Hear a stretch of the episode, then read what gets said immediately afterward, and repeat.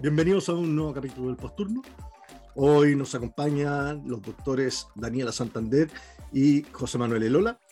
Y vamos a conversar de una sustancia de abuso muy popular en nuestro país, que es la marihuana, a propósito de un caso clínico que nos tocó ver con el José Elola.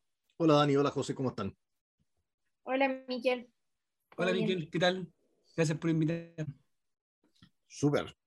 Entonces, José, empieza comentándonos cuál fue el caso clínico que, que vimos. Ok, mira, este fue un caso que vimos con Miquel, una mujer de 28 años, ¿ya? que consultó por náusea y vómitos, ¿ya? y el equipo de enfermería la categorizó como naranjo, eh, como C2, así que la dejó, como es habitual, en la salita de espera interna del sector D.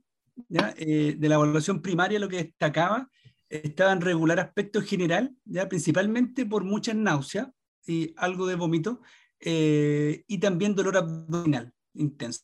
Sin embargo, eh, la vía aérea estaba permeable, el, lo ventilatorio estaba sin conflicto, un poco hipertensa, normocárdica, bien perfundida, vigil, orientada, atenta, sin neurológica, pero sí muy agitada, con un hemoglucotés normal, con un electrocardiograma normal y afebril. Así se decidió manejo sintomático, eh, y eh, se decidieron tomar tubos, ¿ya?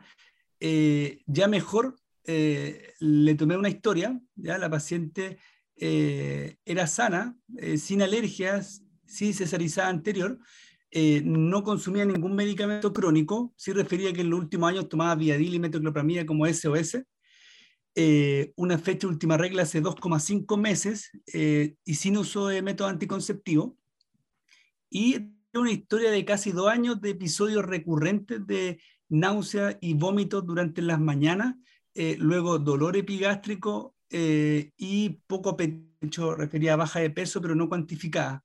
Eh, además, muchas consultas en atención primaria y estudio en ectosistema con exámenes generales normales, incluyendo varios test de embarazo que estaban negativos, un TAC de abdomen y pelvis y una endoscopía que estaba normal y más que en los últimos dos meses habían empeorado las náuseas y los vómitos. ¿ya? Siempre a las 5 de la mañana, de hecho, eh, muy cíclica. Me contaba su que, que en la casa eh, prácticamente la usaban como despertador porque eh, eran demasiado cíclicos su, su, su episodio y sintomático. ¿ya? Y despertaba a todo la paciente además no negaba disnea, fiebre, tampoco tenía cefalea, ni diarrea, ni sangrado, tampoco molestias geniturinarias, ¿ya? Eh, y el examen físico en realidad, en realidad bien anodinio, eh, el abdomen muy sensible en forma difusa, sin puño percusión, pero tampoco signos de irritación peritoneal. Así que eh, realmente no tenía gusto a nada muy categórico, así que con Miquel lo, enfrentamos inicialmente como un síndrome mético en estudio y un dolor abdominal en estudio. Eh, comenzamos con los diagnósticos diferenciales eh, y la estratificación de riesgo buscando descartar las causas críticas o emergentes de vómito. Eh, pensamos en causas gastrointestinales como isquemia intestinal, pancreatitis, colecistitis, peritonitis, etc. También en causas metabólicas como cetocidosis, síndrome urémico, a pesar de ser joven, siempre causa coronaria, eh, neurológico también, hipertensión intracraniana por infección o hiperemesis gravídica también, abstinencia a droga, alteraciones electrolíticas, tóxica, etc. Eh, sin embargo, como mencionamos en la historia, no tenía irritación peritoneal, hemoglucotés normal, electrocardiograma normal y sin factores cardiovasculares, sin cefalea y un examen neurológico normal. Y también pensando en causas tóxicas, en realidad, como monóxido, era la única en la casa con los síntomas y además eh, de larga data. Así que, eh, así que comenzamos con los tubos a, pedir laboratorio general. Eh, paralelamente surgió el concepto que yo en realidad nunca lo había eh, estudiado ni, en realidad no lo había escuchado, que es el concepto de vómitos cíclicos. ¿ya? y había algunas cosas que me habían faltado por preguntar. ¿ya? la paciente refería además consumo eh, eh, cinco años, un poco más de, de consumo diario de, de eh, y en los últimos dos años en promedio eran hasta seis veces al día, de, precisamente después de cada comida y en la mañana. Y también tenía consumo de OH ocasional y también de cocaína a veces ocasional. así que eso. Luego llegaron los exámenes generales, ¿ya? Eh, y lo que destacaba tenía una, una beta HCG de 20.000. Eh, el resto en realidad bastante tranquilo, parámetros inflamatorios hechos normales, función renal, electrolitos normales, lipasa, pruebas hepáticas normales. Eh, así que se envió a ginecología y se diagnosticó un embarazo intrauterino de ocho semanas. Así que ahí llegamos a este, al diagnóstico y, a uno de, de, los motivos de esta, de esta reunión clínica. Acá lo importante es que el síndrome de hipermesis cannabinoide y todos estos síndromes que nosotros vemos, por lo general son de descarte, ¿ya? Y ahí el José mencionó varias cosas. Eh, entre las cosas que hicimos fue ir a buscar la historia pasada, ir a ver exámenes pasados, anteriores. Eh, este era un cuadro que era recurrente, que era cíclico, como decía el José. Y además teníamos algunos distractores que eh, nos pudieron haber eh, jugado muy en contra, si es que no lo hubiéramos considerado, como por ejemplo el tener un atraso menstrual y una beta positiva, ¿ya? ya que dentro de los diferenciales nuestros, en un paciente que está vomitando, que está con un dolor abdominal, es que pueda tener un embarazo eh, ectópico o que pudiera tener, por ejemplo, un embarazo molar. ¿ya? Entonces, todo eso nos hace pensar o sea, tenemos que pensar en el síndrome eh, de hipermesis cannabinoide, pero no podemos dejar de lado, solamente por la historia del consumo crónico y del consumo pesado de drogas, el, el hecho de que descartemos patología que pueda ser potencialmente grave. Exacto, de hecho, eh, a mí me pasó cuando, cuando me enfrenté inicialmente a ella, eh, uno puede caer fácilmente en pensar de que esto tiene algún gente como de o de abstinencia a drogas, etcétera, y, y, pasar por alto totalmente este, este diagnóstico. Eso. Entonces, la idea hoy día es hablar de esto, el síndrome de hipermesis cannabinoide, y hablar de algunas presentaciones de intoxicación aguda por, por marihuana, ¿ya? Y entonces, no sé qué cosas averiguaron ustedes, Dani o José.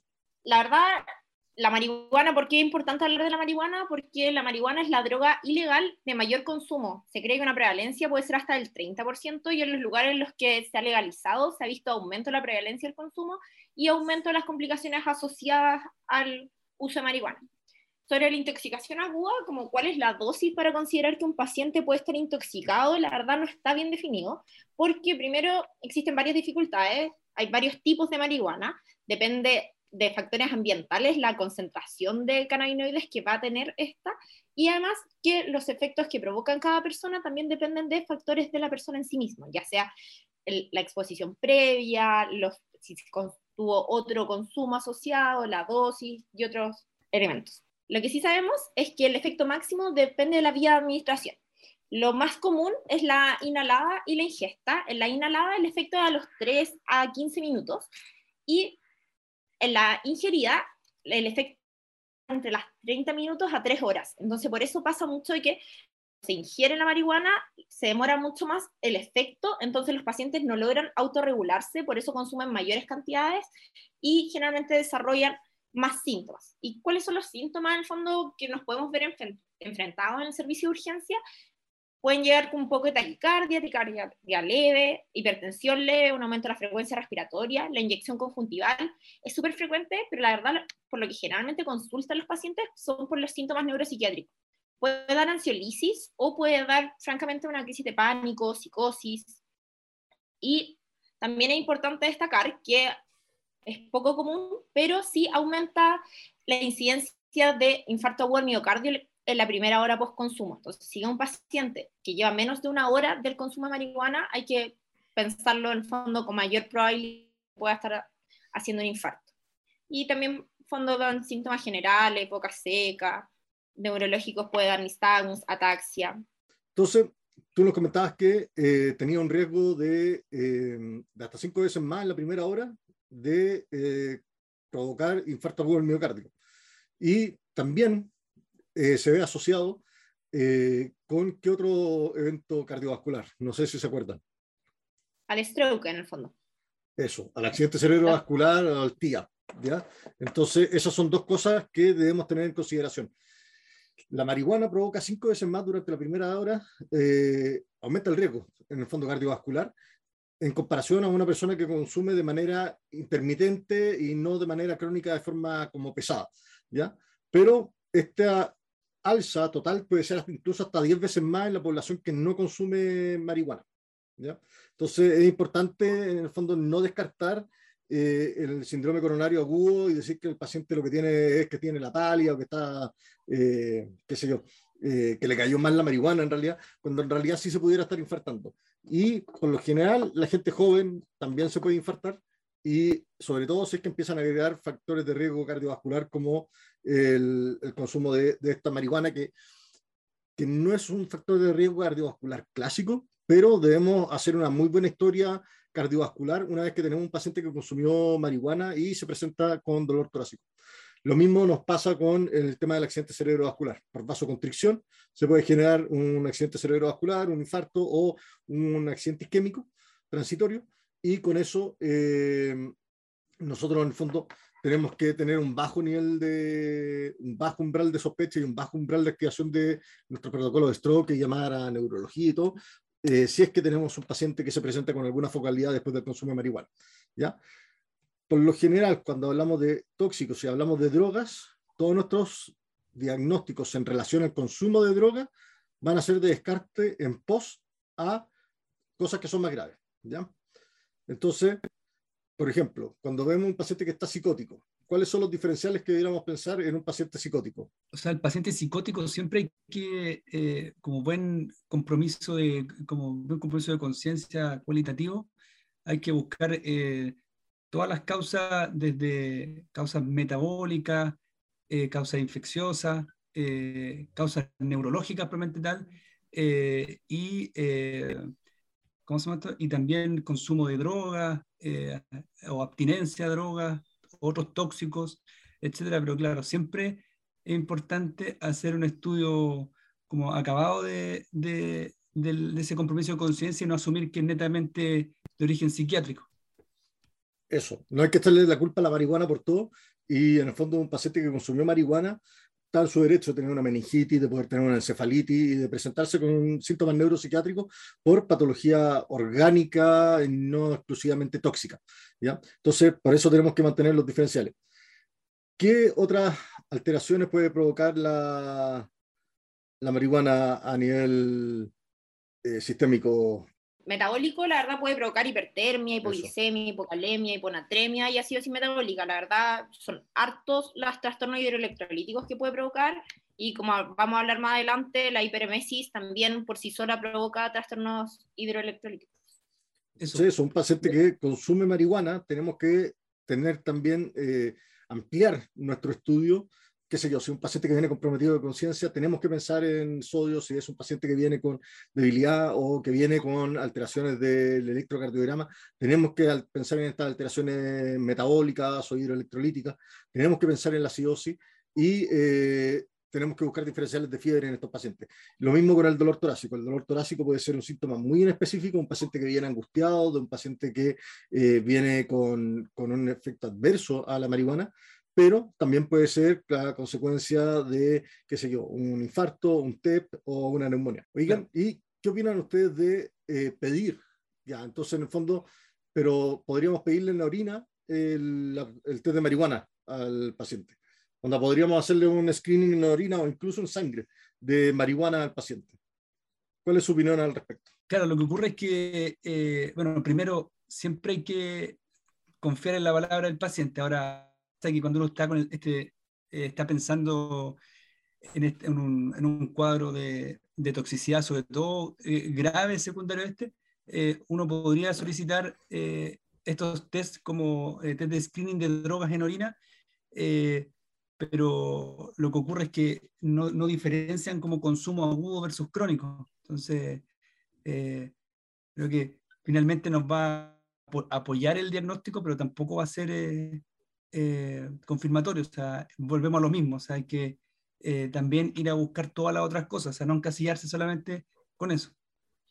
La verdad es que no es mucho lo que nos van a ayudar el laboratorio como para detectar marihuana, porque los consumidores crónicos se puede detectar en la orina como hasta 24 días después. Los cannabinoides sintéticos, que son como drogas modificadas, no se detectan en los exámenes de orina y tienen varios falsos positivos, incluyendo el ibuprofeno. Entonces, no es mucho aportar que la tira reactiva no salga reactiva marihuana. Eso. La, la, utilidad bien limitada desde el punto de vista del diagnóstico, si es que puede tener alguna repercusión, pudiera ser como médico legal. ¿ya? En el fondo ahí es como, pero desde el punto de vista clínico es bien poco lo que va a ayudar. ¿ya? En el fondo ahí nos tenemos que ayudar con el toxidrome. Y como decía el José, con eh, el tema de la anamnesis y creerle al paciente en el fondo. ¿ya? Pero hay ocasiones en que no vamos a tener a un paciente que sea muy cooperador ni nada de eso. Entonces, ¿qué es lo que hacemos con el paciente que viene agitado, que viene psicótico? ¿ya? Y eh, nosotros estábamos pensando en intoxicación aguda por marihuana. ¿Cuáles son nuestras alternativas de, eh, manejo? La verdad, el manejo igual que en cualquier paciente agitado. La, la primera línea son las benzodiazepinas, siempre y cuando obviamente hayamos descartado el resto de las causas emergentes que necesiten que nuestro paciente tenga acciones primarias antes de solamente tranquilizarlo con benzodiazepinas. Muy bien. ¿Y si es que no anda con benzo? Pueden ser eh, anti, antipsicóticos también de la, familia de las butirofenonas como el aloperidol o el droperidol, que cada vez como que se estudian más y, y, tienen cada vez mayor evidencia eh, en agitación y el manejo también de los síntomas gastrointestinales eh, asociados. Eso, el droperidol es como el nuevo caballito de batalla que estamos redescubriendo en la urgencia cada cierto tiempo. Y sí, tiene hartos uso el droperiol, como decías tú, y efectivamente lo podemos ocupar en el paciente agitado. Paciente con arritmias, porque la marihuana también puede provocar arritmias. De entre eso, prolongación del QT, patrones de drugada, taquicardias ventriculares, eh, fibrilaciones auriculares. Entonces, ¿cómo podemos manejar eso? El tratamiento estándar, en el fondo, dependiendo de la arritmia que tenga el paciente. Eso, el manejo va a ser dependiente de la arritmia. ¿ya? Y finalmente, paciente que viene convulsionando, porque si bien los cannabinoides pueden tener un efecto anticonvulsivante, como todo buen anticonvulsivante también puede ser proconvulsivante, entonces es que un paciente llega convulsionando y había consumido marihuana. ¿Qué, ¿Cuál es el tratamiento estándar de esa convulsión? Benzodiazepinas. Eso. Entonces lo que quiero ir con esto es que el tratamiento de la marihuana y de la intoxicación aguda por marihuana no tiene nada más que manejo de soporte y manejo estándar de cosas que ya sabemos hacer. ¿ya? Por lo tanto, no hay que ir a inventar nada, no hay que ir a buscar nada especial, no hay antídotos, no hay pociones ni ninguna cosa que vaya a hacer que el paciente se mejore, sino que lo único que tenemos que hacer nosotros es acompañarlo durante este periodo de intoxicación y, eh, y en el fondo ir manejando aquellas complicaciones agudas que puedan aparecer. ¿Ya? Con respecto a, a la agitación en, en, drogas en general, siempre acuérdense de pedir la función renal y la, y la CK, ¿ya? Porque esos pacientes, sobre todo en consumo de drogas que llegan muy agitados, son pacientes que tienen, y sobre todo en drogas que pueden provocar hipertermia, eh, ellos pueden, pueden producir rabdomiolisis y esto puede provocar falla renal secundaria, ¿ya? Y eso es importante tenerlo siempre eh, como bajo observación. Por lo tanto, paciente intoxicado agudo con marihuana. ¿Cuáles serían las recomendaciones? Dale, ah, Bueno, el, enfrentamiento, primero, siempre una, una, buena evaluación primaria y las acciones primarias eh, enfocado a descartar eh, las como causas emergentes, como, por dar, como lo conversamos, conversamos anteriormente, eh, que hay que tener un, un, infarto en el electrocardiograma o que hay que tener una hipoglicemia o, o que tenga un código stroke. Eh, y luego el manejo de soporte y manejo sintomático. Ya estos pacientes, como comentó Miquel, que pueden llegar eh, muy deshidratados, eh, hay, que, hay que volemizarlos, hay que, si están muy agitados, manejarlos con benzodiazepinas, manejar el dolor también, manejar las náuseas y, y, también si no responden podemos optar por esta, esto, este nuevo medicamento como el droperidol. además de todo este estudio de laboratorio que, que, que, va a ser paralelo a, a descartar eh, nuestros otros diagnósticos diferenciales, recordando que esto es un diagnóstico eh, que de descarte. Eso, eso es lo importante, es un diagnóstico de descarte y tenemos un montón de cosas entre medio que eh, sí necesitan tratamiento específico y que sí son emergentes, como puede ser una meningitis, como puede ser una hemorragia subaracnoidea, qué sé yo, como puede ser un infarto agudo del miocardio, ¿ya? Eh, que no se nos pueden pasar. ¿Ya? ya una vez que estamos claros con eso, todo esto, por supuesto que orientado a la sintomatología del paciente. Si es que llega un paciente intoxicado por marihuana, que viene eh, qué sé yo, porque se siente un poco de taquicardia. Bueno, la verdad es que ir a buscarle tantas cosas a nivel eh, cerebral no tiene mucho sentido, ¿ya? Eh, a lo que voy es que hay que orientarse por la clínica y no es un bazucazo de exámenes para todos los pacientes que eh, aparecen intoxicados con marihuana. Y Dani, ¿cuál es la recomendación para dar de alta de la urgencia? Para darlo de alta al paciente, primero tenemos que haberlo ayudado con por qué fue nuestro paciente al servicio de urgencia, en el fondo, si es que estaba agitado, haberlo ayudado con la agitación y generalmente estos pacientes, o sea, estos pacientes se tienen que ir acompañados. El darlos de alta, en el fondo, es con resolución de síntomas y acompañados por manejo de la gran mayoría de sus síntomas, benzodiazepina, y son pacientes que no sabemos cómo pueden evolucionar. Eso, a estos pacientes hay que acompañarlos hasta que estén sobrios y eh, y si es que uno los quiere dar de alta porque les parece que no hay nada grave pasando, pero el paciente todavía no está sobrio, tiene que ser con algún adulto responsable para evitar de que este personaje bajo los efectos de la droga haga algo que pueda ser peligroso para él o para otras personas. Y con respecto a las hospitalizaciones, eso ya va a depender un poco de la gravedad que tengamos de los cuadros y de las complicaciones que presenten los pacientes, ¿ya? Y también hay que tener en consideración la vía de consumo, ¿ya? Eh, muy distinto a alguien que se fumó, qué sé yo, un pito de marihuana y eh, se siente mal, a alguien que se comió una bandeja de queques de marihuana eh, esperando que le hiciera efecto y recién ahora está empezando a sentir el efecto, ¿ya? Muy probablemente ese paciente va a evolucionar mal y va a tener síntomas de intoxicación y, que a lo mejor no los vamos a alcanzar a ver en la urgencia, pero sí una vez que esté hospitalizado. Eso. Y ahora, si que hablamos del síndrome de hiperemesis cannabinoide, que fue lo que vimos en este caso. ¿Qué es el síndrome de hiperemesis cannabinoide, José? Ya mira, el síndrome de hiperemesis cannabinoide es un, conjunto de síntomas y signos ¿ya? Eh, que está asociado al consumo crónico, eh, generalmente de más de dos años de uso frecuente, que eso se define como eh, al menos semanal, de cannabis y es un diagnóstico relativamente nuevo, se describió por primera vez en el año 2004 eh, y que explica hasta el 6% de las consultas por vómitos recurrentes. ¿ya? Eso fue un estudio retrospectivo de, de 1.572 pacientes en Estados Unidos. Y además es un diagnóstico que, eh, valga la redundancia, subdiagnosticado. ¿ya? Eh, la característica clínica principal eh, son las náuseas y vómitos intensos, recurrentes y cíclicos de meses de duración, y sin otra causa que lo explique, ¿ya? Eh, ya sea en, los estudios en urgencia o los estudios ambulatorios con exámenes, imágenes, endoscopías, todo negativo, como lo mencionamos anteriormente, un diagnóstico de descarte. Y además hay características que son asociadas, ¿ya?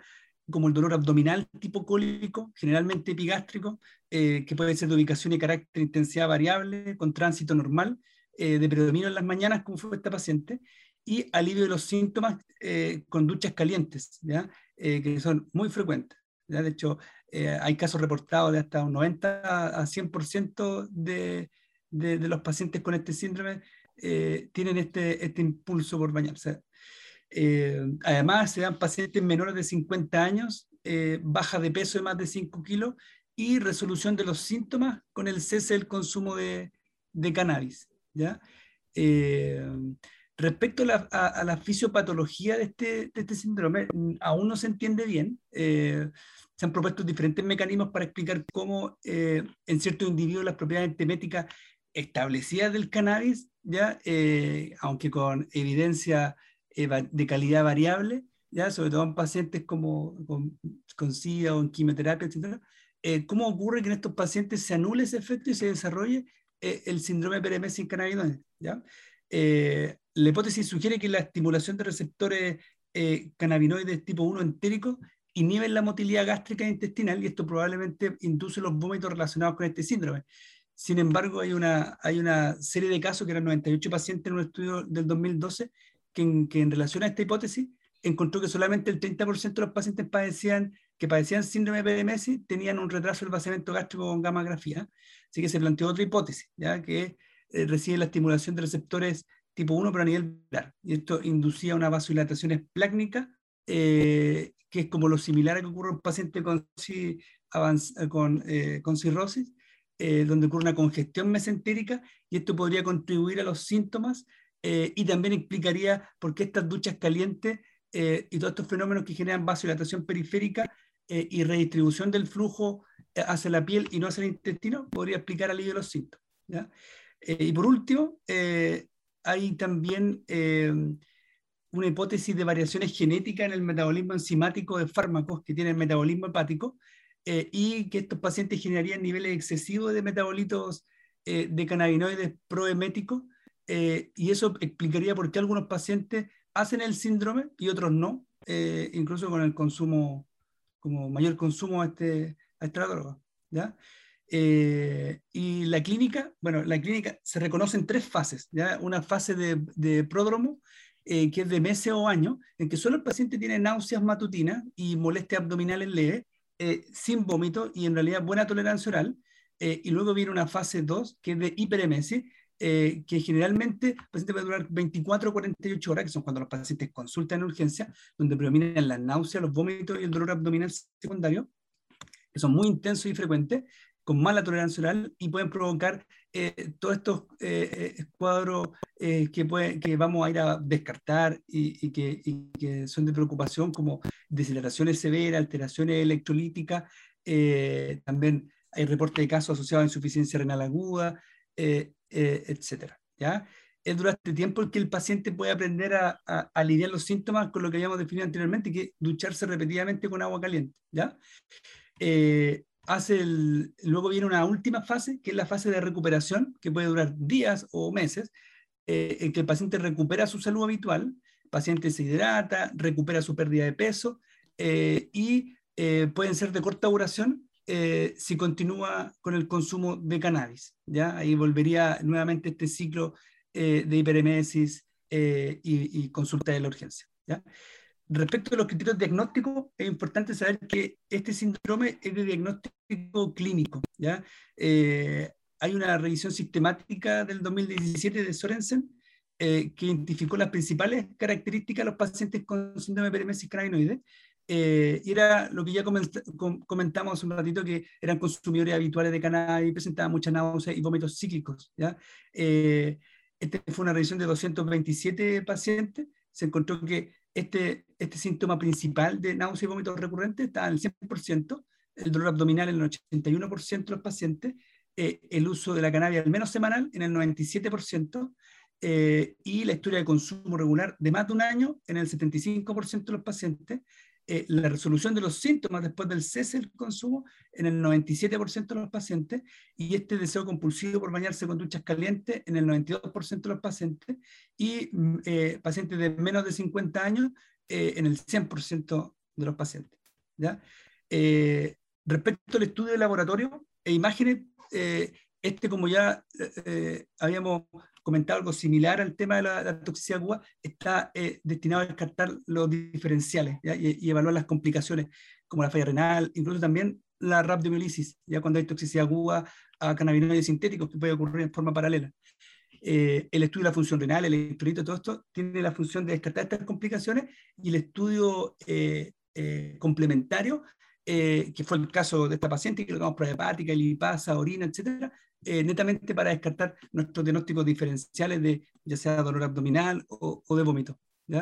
Eh, importante considerar también que los síndromes eh, de vómito, cuando tenemos un paciente con vómitos que son recurrentes o, o, ¿cómo se llama o cíclicos, aparte del síndrome de hiperemesis cannabinoide, también existen otros como el síndrome de vómito cíclico, ¿ya? Eh, que esta historia, el paciente tiene historia familiar de migraña y también estresores psicosociales, está la hiperemesis gravídica también, relacionada al embarazo, están los vómitos psicogénicos, ¿ya? asociados a trastornos conversivos o de, depresión mayor, la bulimia también y la enfermedad de Addison, ¿ya? también la cefalea primaria de tipo vascular, la migraña. ¿ya? Eso como, como en cuanto a, la clínica eh, y, el estudio inicial. ¿ya?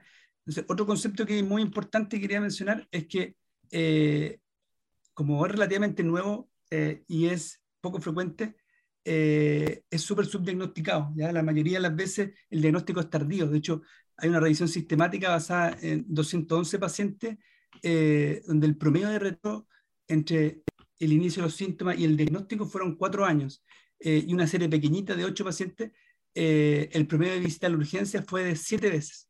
Eh, ¿ya? otro concepto que aporta a ser subdiagnosticado es que es un diagnóstico relativamente nuevo y hay, evidencia limitada aún. y además el consumo de cannabis, si, dicho me pasó a mí, que uno lo asocia a, a estos pacientes con quimioterapia, este paciente que usa cannabis como terapia complementaria para el manejo de las náuseas, eh, y cuesta mucho asociarlo a que esto eh, sea el causante eh, de los vómitos. por último, es importante mencionar por qué es importante diagnosticarlo precozmente, ¿ya? y es porque el diagnóstico tardío, como fue paciente, prolonga el sufrimiento del paciente y aumenta sus costos, ya sea económico, en tiempo. Eh, esta paciente no había sido hospitalizada, pero si bien tenía mucho gasto eh, en, en exámenes, imagen, endoscopía, que fue lo que trajo ella, eh, sin mencionar todo, el tiempo involucrado. ¿ya? y además nos sirve para poder anticipar complicaciones graves que pueden ocurrir secundario a este fenómeno que ya lo mencionamos, la falla renal, alteración electrolítica, eh, hay también registros de pseudoobstrucción intestinal eh, y también, eh, sobre todo por el, por el, consumo frecuente de la marihuana, es que haya a veces embarazos que, que, no son planificados y existe este consumo agudo que está un poco normalizado y la paciente puede tener, generar involuntariamente, obviamente, daño en el, en el feto, principalmente a nivel del sistema nervioso central eh, y, eh, y, quedar con, con, secuelas. Así que por eso es importante diagnosticarlo precozmente. Eso. O sea, creo que es un gran, gran resumen el que hiciste de el síndrome de hipermesis carabinoide, ¿ya? Y los puntos que me interesan es, de nuevo, repetir que estos son diagnósticos que son de descarte. En el fondo tenemos que ir a buscar otras cosas, ¿ya? Eh, tenemos que ir a buscar cosas que son tiempo dependientes, sobre todo, ¿ya? Y lo otro que me gustaría enfatizar es que tenemos opciones de tratamiento y que son tanto dentro de la urgencia como fuera de la urgencia. Entonces, Dani, no sé si tú te acuerdas cuáles eran las opciones de tratamiento para estos pacientes. Las opciones de tratamiento, o sea, manejo de las náuseas inicial, la primera línea es dancentrón y metrocopramía, la segunda línea es el aloperidol o hidroperiol, la verdad el aldol es algo que podemos dar para la casa. Los baños de agua caliente también ayudan al alivio sintomático de los pacientes, por lo menos las primeras 48 horas, y existen algunas cremas en el fondo que se pueden mandar a hacer, que es la crema de capsaicina. Y eso en el fondo el manejo en general. Eso, y los podéis mandar también con eh, para la casa, para el manejo de los síntomas. Y eh, la capsaicina, yo ahora lo estaba buscando porque hace tiempo lo había buscado, no lo había encontrado, pero hay una formulación que, la, que, que, viene ya hecha en el fondo, al 0,025%. Así que, y no está cara. Así que probablemente, nada, es una, una opción más que tenemos para poder manejar a estos pacientes, sobre todo porque son pacientes que son muy, muy sintomáticos y muy, muy disruptivos desde el punto de vista de la, de la urgencia. Eh, porque vienen con muchos vómitos, vienen con mucho dolor, vienen muy sintomáticos y eso por lo general eh, nos complica un poco y es bueno conocer que tenemos más alternativas de manejo que eh, solamente eh, la farmacológica. Y por supuesto, pedirle que dejen de fumar marihuana. Es el tratamiento definitivo. Y, es lo que nos va a confirmar el diagnóstico finalmente. Así es. Bien, Dani, ¿algunos últimos consejos con respecto al tema que revisamos hoy día? Bueno, primero, la marihuana cada vez va a ser un motivo de consulta más frecuente en el servicio de urgencia por el consumo en sí misma o por los síntomas asociados que puede tener. Como hablamos, puede tener síntomas específicos, pero recordar que aumenta el riesgo de patologías vasculares, como los infartos agudos del miocárdico y el accidente cerebrovascular, también del vasoconstricción reversible cerebral. Así que siempre buscar causas tiempo dependientes. Y después, si logramos descartar estas causas tiempo dependientes, tratar los síntomas de nuestros pacientes. Y con respecto al síndrome de hiperemesis cannabinoide es un diagnóstico de descarte, pero como está aumentando la prevalencia del consumo, va a aumentar también la prevalencia de estas síndromes. Así que siempre pensarlo, no es lo primero que tenemos que pensar, pero tiene que estar dentro de nuestros diferenciales. No olvidemos preguntarle a los pacientes que vienen con vómitos, con dolor abdominal frecuente, preguntarles sobre el consumo de marihuana. Perfecto. José, ¿tú algunos unos últimos tres puntos para llevarse a la casa. Sí, yo creo que respecto, enfatizar un poco el, tratamiento del síndrome de peremesis cannabinoide, que cuando eh, sabemos que la base de la pirámide es, la, la, y, es lo que dijo la Dani, la terapia a largo plazo y, más eficaz es el consumo de cannabis. Eh, y eso no es muy fácil, de hecho genera síndrome de abstinencia, así que es muy importante enlazarlos con eh, el equipo de psiquiatría eh, para apoyarlo eh, a veces con fármacos eh, y generar buena adherencia al cese del consumo. Y como dijimos en la fase aguda, el manejo de soporte ¿ya? y descartar las causas graves, los diferenciales. Y tenemos también las benzodiazepinas, tenemos también los antiméticos de primera línea, como dijo la Dani, y los de segunda línea, que es los que están saliendo ahora como el droperiol. y en forma ambulatoria vamos, podemos recomendar a veces manejar los síntomas con eh, con medidas un poco que son bastante eh, nuevas, que no las he indicado totalmente, como son estas duchas calientes a, eh, a 42 grados para aliviar los síntomas, o esta crema con capsaicina, y a veces el manejo de, la abstinencia, aunque eso es más, va a ser más de resorte del, del equipo de psiquiatría que la, va a hacer seguimiento de ese paciente. y por último, que estos pacientes se hospitalizan en general cuando los síntomas son muy intensos, el paciente tiene eh, muy mala tolerancia oral o mucho dolor, etcétera, eh, o tiene obviamente alguna alteración electrolítica o, eh, o, una, una, otra complicación que motive la hospitalización, aprovechando de, de mejorar su, su, su, su, parte como electrolítica, metabólica, y aprovechar de interconsultar al equipo de psiquiatría de enlace para mantener una buena, buena fase de recuperación, como que era la segunda, la tercera fase, como habíamos mencionado. Eso. Excelente. Bueno, le quiero agradecer a los dos por la participación en este capítulo. Eh, sin duda, el tema de la marihuana es un tema que es por lo general un poco controversial. Hay gente a favor, hay gente en contra.